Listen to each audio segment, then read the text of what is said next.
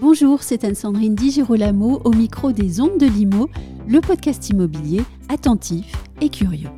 Robin Rivaton est l'invité de ce long format que je suis heureuse de vous proposer cette semaine.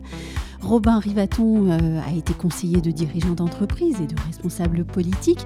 Il est désormais directeur général de Stonal et sa réflexion sur les grandes transformations fait de lui un interlocuteur précieux en ces temps bousculés pour le secteur de l'immobilier et alors que le nouveau gouvernement de Gabriel Attal ne comporte aucun ministre du logement de plein exercice. Robin Rivaton, bonjour. Bonjour.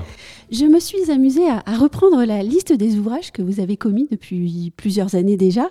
Je les cite peut-être dans le désordre, je vous prie donc de me pardonner. Aux actes dirigeants, la France est prête, nous avons déjà changé. Quand l'État tue la nation, l'immobilier demain, guérir pauvre, qui va payer la crise, la real estate de la disruption à la maturité, la ville pour tous, souriez, vous êtes tous filmés.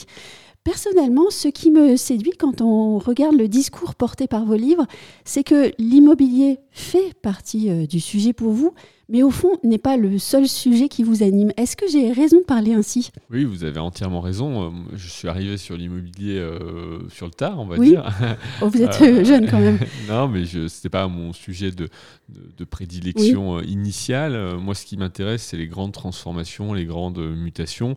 Donc, il y a un fil directeur autour de la technologie qui est assez, euh, assez clair et prégnant dans, dans cette dans cette production-là. Euh, et euh, l'idée, c'est vraiment encore une fois cette idée de transformation. Comment nos, sociétés peuvent euh, évoluer dans leur rapport, euh, bah, vous l'avez cité, hein, à la surveillance, euh, dans leur rapport à la ville, à l'urbanisme, à l'immobilier, la façon dont la société avait pu évoluer. hein. Le, le- le premier livre, effectivement, qui s'appelait La France est prête, euh, Oui. nous avons déjà changé. C'est un livre qui avait été, euh, que j'avais écrit en 2013 et qui euh, se terminait par en disant qu'un président réformiste pouvait être, euh, pouvait être élu. Donc, donc voilà, non, mais c'est vraiment ce, ce fil directeur en tout cas qui anime cette, cette production, cette production d'ouvrages et, et qui, je J'espère continue aussi, puisque j'ai la chance de tenir la chronique tech euh, de l'Express depuis euh, maintenant plus de. Ça va rentrer dans la cinquième année, donc ça, il y en a un bon paquet. en hebdo, ça fait un bon paquet de, de chroniques. Et c'est pareil, cette recherche de comprendre un peu les grandes transformations ou mutations de, de nos sociétés. Et alors justement, pour pouvoir euh, comprendre les grandes mutations, eh bien, il faut peut-être être euh, soi-même extrêmement curieux. Et d'ailleurs, je dis peut-être, mais en fait, pas du tout. Il faut être curieux. Euh, en 2022, euh, Décideur Magazine titrait Robin Rivaton le touche à tout, puis sous-titré essayiste, économiste, investisseur, écrivain. Aucune dénomination ne lui convient parfaitement.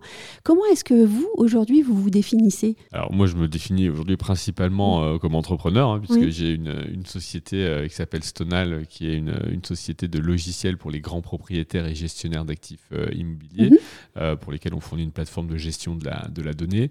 Euh, et euh, chez euh, cette société, une société de 150 personnes maintenant, et donc c'est une société qui est en très très forte croissance. Elle a été créée par, par Michel Tolila en, 2000, euh, en 2017. Euh, et donc ça occupe une très très large partie de mes journées et de mes soirées. Mais est-ce que être touche à tout, au fond, pour vous, c'est une qualité ou un défaut dans le monde actuel? Alors, il y, a- il y a une blague célèbre Oui. chez les consultants qui est de dire touche à tout, bon à rien. Oui. Je ne la reprendrai pas, pas à mon compte, évidemment. Non, je, je- moi, ce qui, vous l'avez dit, le, le mot clé, c'est le mot de curiosité. Oui. Et c'est vrai qu'il y a beaucoup de sujets qui, euh, qui m'intéressent. Et si je ne me concentrais ou si je ne regarde qu'un seul sujet, j'ai un peu l'impression de de passer à côté des, des autres. Après, je pense que c'est des questions de tempérament de, et autres. En tout cas, me concernant, ne, ne m'intéresser qu'à un seul et unique sujet me donne cette impression de rater d'autres choses. Donc, j'ai, voilà, cette envie euh, de, de- d'explorer d'autres sujets, de, de lire beaucoup, de consommer beaucoup d'informations, de, de données euh, sur des sujets qui n'ont rien à voir. Je, je consacre ma prochaine chronique de- dans l'Express sur euh, les, les thérapies géniques euh, qui, vont, qui commencent Mm. à devenir autorisées et mises euh, sur le marché là, depuis maintenant quelques, quelques semaines aux États-Unis. Bon, Voilà, c'est des sujets qui sont pas du tout dans le cœur de, mon activité professionnelle et qui en même temps je trouve absolument, absolument passionnants parce qu'ils auront des impacts très forts sur nos vies. et des sujets qui, qui nous nourrissent. Et d'ailleurs, nos, nos, ancêtres, hein, je pense particulièrement au XVIIIe siècle, qui était également une période d'extrême transformation, euh, avaient mis sur le devant de la scène justement des, des personnalités qui étaient capables d'adresser plusieurs sujets extrêmement divers en même temps. Euh, exactement. Et je pense que c'est. En fait, la, la façon dont j'apprends, moi, je c'est peut-être un peu senti, mais j'apprécie beaucoup les sciences dures, hein, vraiment la, science. Et euh, aujourd'hui, les gens qui ne sont spécialistes que d'une discipline, malheureusement, ils ne peuvent pas trouver grand-chose, simplement parce que ça fait trois siècles ou quatre siècles que la, science, euh, la science d'abord mm. occidentale et puis euh, mondiale a creusé chacun de ces sujets, que ce soit en chimie, que ce soit en physique et autres.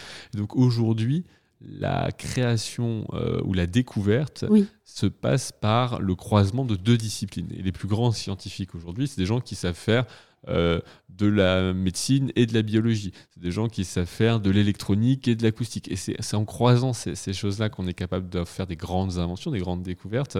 Et donc, je, pense vraiment que le, syncrétisme entre des expertises est vraiment ce qui permet aujourd'hui de, faire avancer, avancer les sociétés. Mais euh, aujourd'hui, on a également euh, un grand besoin de, de, communication. Je parlais il y a un instant de vos livres. Êtes-vous en ce moment concentré sur l'écriture d'un nouvel ouvrage?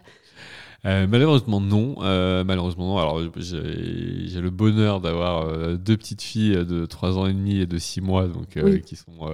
ça n'aide pas à l'écriture. ça n'aide pas beaucoup à l'écriture, mais au-delà de ça, je me pose même des questions sur le format du livre. C'est-à-dire mm. que c'est un format qui est extrêmement long à produire. Hein. Il faut après chacun. Il, jauger, mais bon, grosso modo, moi, c'est un format qui me prend une année, une année avec beaucoup de travail à, à, produire. Pas une année à temps plein, mais une année avec oui. En y consacrant quand même plusieurs heures par jour, on va dire. Vous euh, voulez sans doute parler de beaucoup de soirées, en fait. Ou alors plutôt des matinées, parce que ah, euh, c'est dur, en fait, quand vous travaillez la journée, c'est très dur de revenir le, le, soir. Vous avez le cerveau qui est un peu euh, encombré. Et en fait, euh, l'exercice, beaucoup de très grands auteurs, hein, dans, la, mm. dans, la, catégorie dans laquelle je n'aurais pas la prétention de mettre, mais des gens qui écrivent tout le temps, ils écrivent le matin. Euh, parce qu'en fait, le matin, votre cerveau est un peu euh, défragmenté, donc c'est plus simple d'écrire. Mais donc voilà, plutôt des, des, matinées.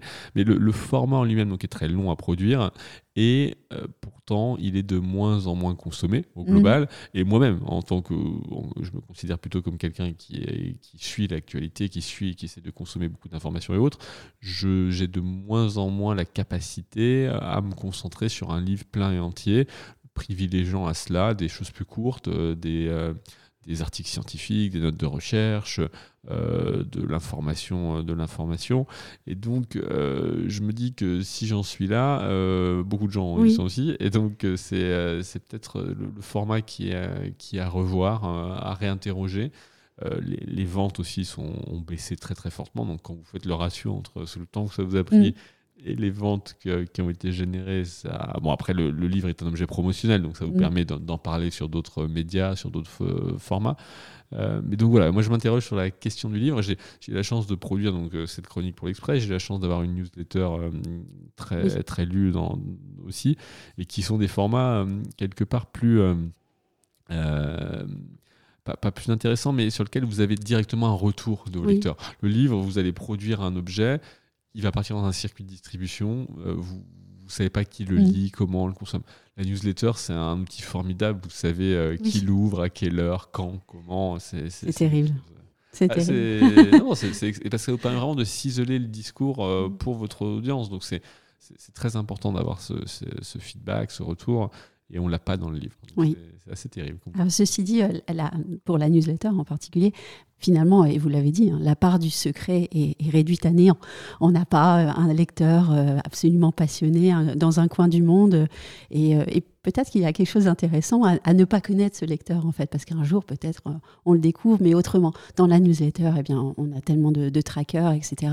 On sait tout de nos lecteurs. Ça, c'est peut-être un peu dommage. C'est vrai, tout à fait. Après, le, lecteur qui souhaite rester en anonyme, il, met, Une adresse, euh, il met une adresse anonyme quelconque et euh, il restera dans, l'anonymat. Donc, mais effectivement, la, newsletter est un outil. Mais en cela, je trouve puissant quand même pour avoir testé beaucoup de, de contenu et de formes. De, c'est un outil qui a la capacité à connecter en direct avec, ou en direct, mais en, quasi simultané avec votre euh, audience euh, ou votre communauté, comme on appelle ça parfois un peu pompeusement mhm. aujourd'hui, euh, est quelque chose quand même de, puissant, parce que ça vous permet vraiment d'orienter les, les, choses pour faire aussi pour voir comment le, elles sont ressenties par, par cette audience. Au-delà du format, quel est le sujet qui, selon vous, ou les sujets qui, selon vous, devraient être portés cette année, puisque nous sommes en début d'année? Alors ça, c'est une question large, parce que porter à quel niveau? Au niveau de la France, au niveau, au niveau mondial. Bon, si, si, on, si on reste au, niveau, au niveau français, euh, bah, je pense que le, sujet du logement est un sujet prioritaire. On aura l'occasion, je pense,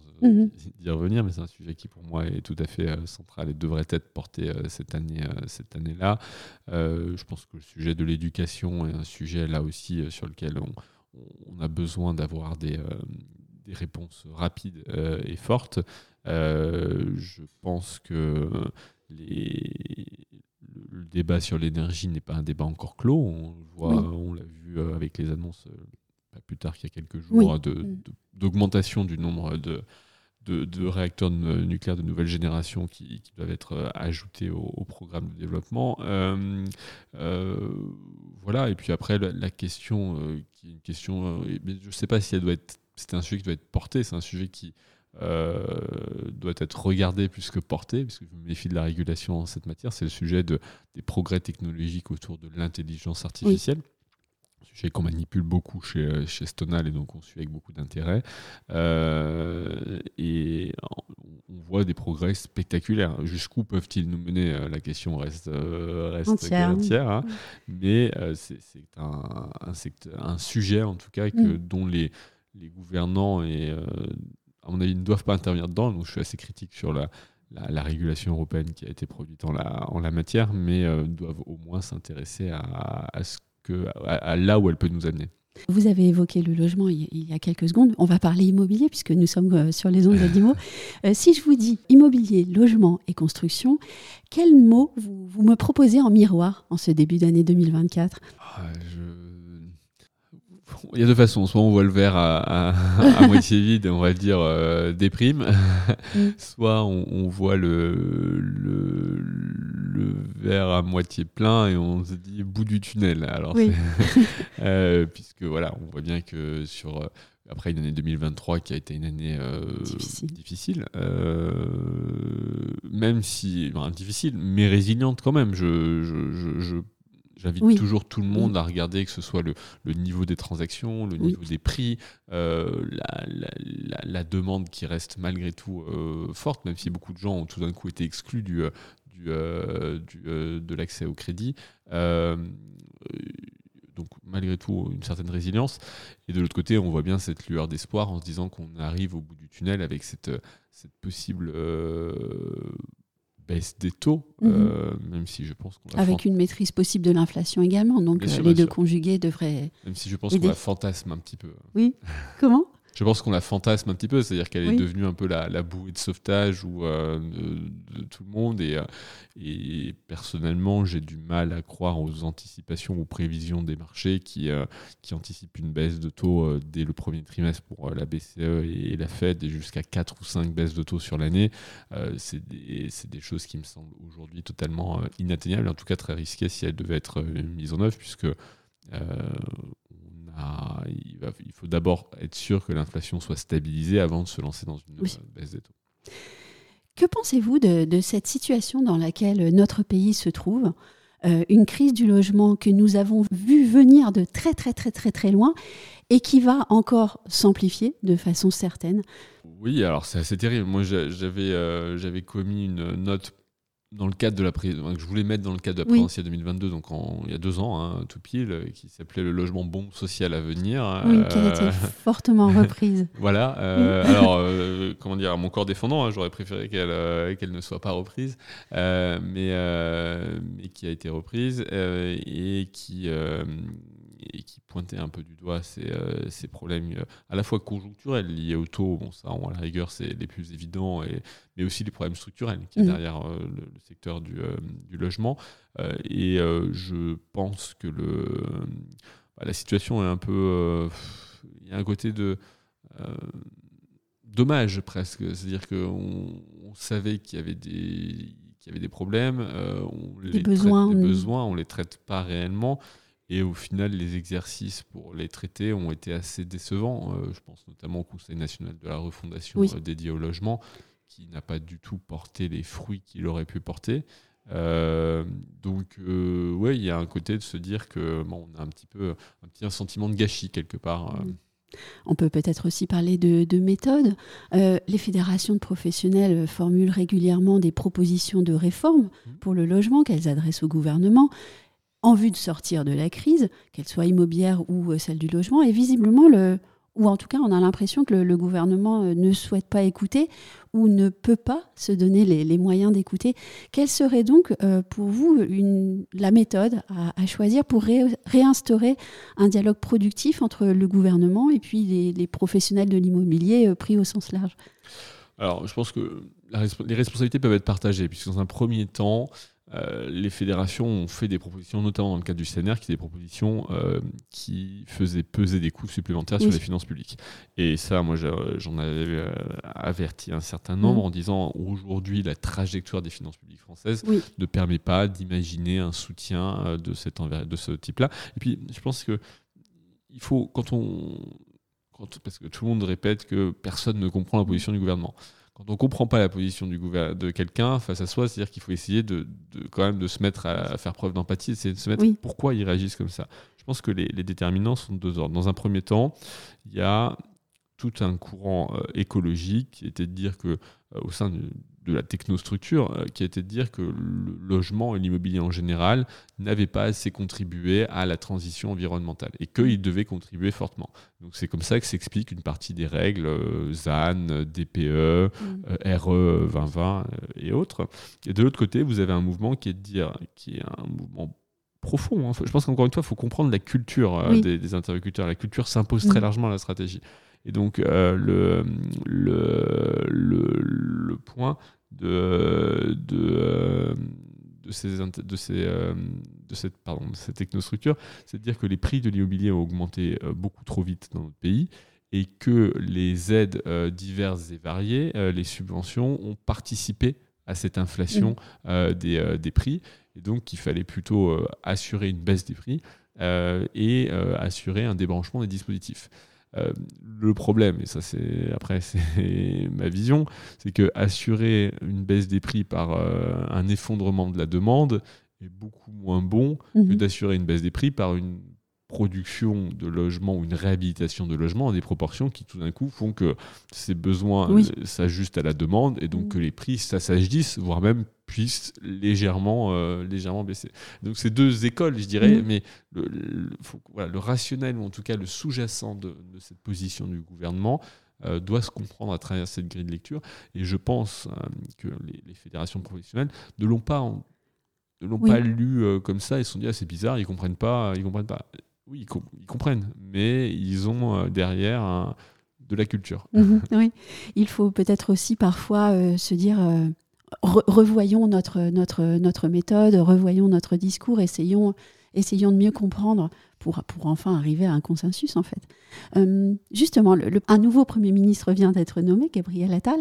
Au vu des échecs du CNR, est-ce qu'on peut attendre quelque chose de Gabriel Attal pour le logement? Est-ce que vous pensez qu'il y aura euh, une évolution? Ah, C'est une question difficile. Non, oui, alors moi je ne le connais pas personnellement, je l'ai rencontré quelques fois, mais euh, je ne le connais pas personnellement. Je pas l'impression que le sujet du logement soit le sujet prioritaire euh, qu'il euh, maîtrise ou sur lequel il soit exprimé publiquement. Donc euh, après, ça ne veut pas dire qu'il n'est pas du tout capable d'en d'en saisir l'ampleur et de, prendre des mesures qui peuvent aller dans ce sens. Mais encore une fois, par exemple, Jean Castex était très concerné par les sujets du logement. C'est lui qui a lancé la commission Repsamen où j'avais eu le plaisir de siéger. Euh, on avait fait des propositions très fortes. Il était, c'était un élu vraiment de terrain, donc il maîtrisait ces enjeux-là. Et au final, euh, malgré la volonté politique de Matignon, on ne peut pas dire que le sujet euh, se soit retranscrit dans une loi très ambitieuse. Donc, malheureusement, je, crains que la désaffection ou l'absence de, de, transformation de ce secteur-là dépasse le cadre simplement de la nomination d'un de, quiconque, même d'un Premier ministre. Et admettons que les sujets à traiter sont extrêmement nombreux aussi pour la France. Et, comme vous l'avez dit, euh, espérons déjà qu'il puisse continuer les choses qu'il a initiées au ministère de l'Éducation nationale, par exemple, et que la, liste est longue de, de, sujets à traiter. Le logement est un sujet sans aucun doute très important tout en haut de la liste, mais parmi d'autres. Une dernière question. L'UNPI accompagnés de, de fiduciales, euh, ont donné une conférence de presse le, 9 janvier, conférence de presse au cours de laquelle le, président de l'UNPI a formulé des vœux en vue d'une réforme de la fiscalité immobilière. Une réforme de la fiscalité immobilière est-elle nécessaire selon vous euh, en France? Et, je vais vous expliquer pourquoi je, vous pose la, question. On a souvent parlé d'une France de propriétaires, de Français qui sont extrêmement attachés à la propriété au vu de la réglementation euh, sur la rénovation énergétique qui s'impose et qui, euh, malgré son bien fondé, resserre euh, un peu plus chaque année son étau, est-ce que vous pensez qu'une France de propriétaires soit encore possible à l'aune des dix ans à venir si une réforme de la fiscalité immobilière n'était pas menée? Alors, le, mythe de la France de propriétaires, c'est largement effrité ces dernières années. Oui. Juste pour donner un chiffre, on est à 56,4% de ménages qui sont propriétaires de leur résidence principale. C'est le, exactement le même chiffre qu'en 2006. Oui. Donc on est en 2024, donc mm. on va avoir, en fin 2023 si on préfère, on va avoir connu 17 années avec dans l'intervalle les taux d'intérêt les plus bas de l'histoire économique moderne, puisqu'ils sont descendus à 1% pour les taux d'intérêt commerciaux, et on n'a pas fait bouger d'un dixième de point mhm. l'aiguille du nombre de, propriétaires, de, ménages propriétaires de résidence principale. Ça devrait quand même nous interroger. Pendant ce temps-là, beaucoup d'autres pays dans le monde ont vu leur taux de propriétaires augmenter. Euh, je donne l'exemple du Royaume-Uni. Au Royaume-Uni, vous avez 64% de ménages propriétaires de résidence principale. Alors on peut se dire 56, 64, c'est pas très loin.